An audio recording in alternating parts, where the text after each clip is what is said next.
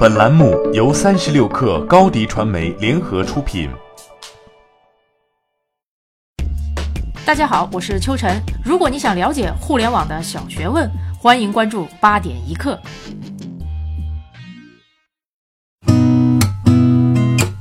八点一刻，听互联网圈的新鲜事儿。今天是二零二零年一月十号，星期五。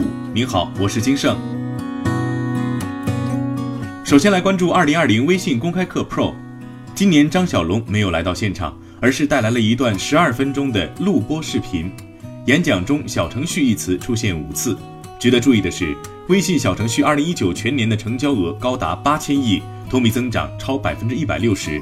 此外，张小龙提及了微信公众号的两大失误：一是操作终端狭窄，公众平台很长时间只有 PC、Web 版本；二是内容形式单一化，公众号的本意是连接品牌和用户。却把它做成了文章作为内容的载体，使得其他的短内容的形式没有呈现出来。他强调，公众号本身并不是为媒体准备的，而是人人都可以创作的载体。演讲末尾，张小龙还提及微信新版本近期将上线，微信短内容是发力方向，春节红包也会有一些新的创造。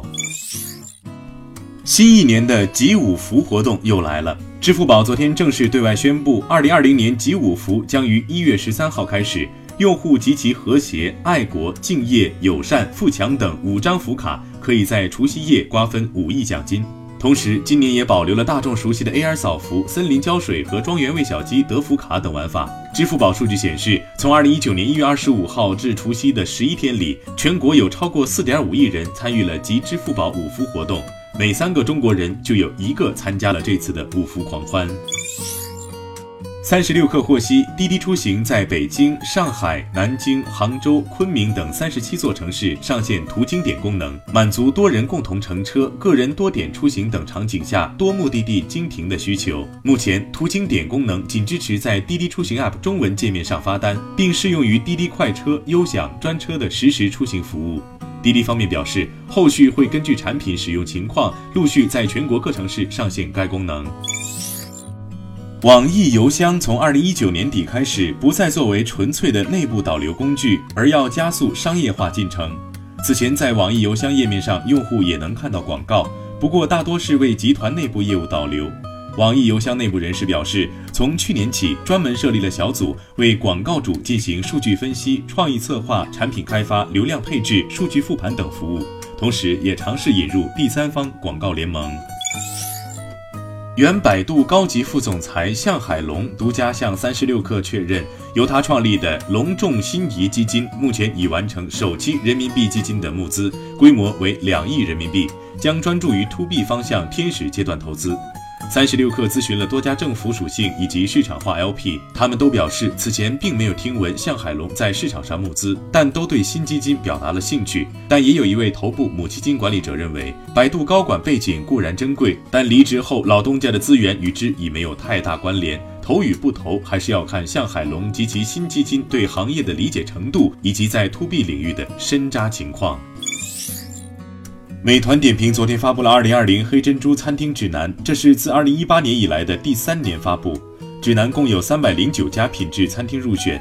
覆盖国内上海、北京、香港、成都等二十二城及东京、纽约、巴黎等海外五城，三百零九家黑珍珠餐厅中最高等级一生必吃一次的三钻餐厅十六家，纪念日必吃的二钻餐厅七十八家，聚会必吃的一钻餐厅二百一十五家。代表高品质的二零二零黑珍珠餐厅人均消费价格达八百二十三元。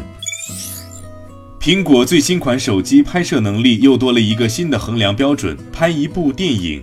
昨天，苹果官方微信平台发布了主题为“女儿”的2020新春短片预告。此次拍摄由2017年奥斯卡金像奖提名影片导演西奥多·梅尔菲执导，中国演员周迅主演。正片将于一月十一号正式上线。和其他厂商相比，苹果的营销虽少，但几乎次次都能引起广泛热议。首先，与知名导演合作本身就是具有话题性。与大多数的广告片相比，苹果的短片与众不同的一点是，全片并没有明显的品牌露出的痕迹。苹果如此精心打造春节大片的背后，是试图唤醒低迷的中国市场。八点一刻，今日言论。联想集团董事长兼首席执行官杨元庆表示，云计算、云运营、云服务等丰富多彩的云，共同支持各种新的终端产品和解决方案。永远在线是未来 5G 发展趋势。杨元庆称，联想一直把设备永远在线作为发展智能电脑的重要元素之一，这也是未来智能个人电脑最基本的要素。5G 要实现万物互联，智能设备也需要实现永远在线。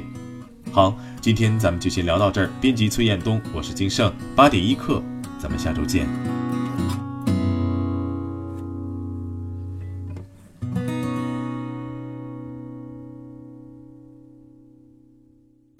欢迎加入三十六课官方社群，添加微信 baby 三十六课 b a b y 三六 k r，获取独家商业资讯，听大咖讲风口，聊创业，和上万课友一起交流学习。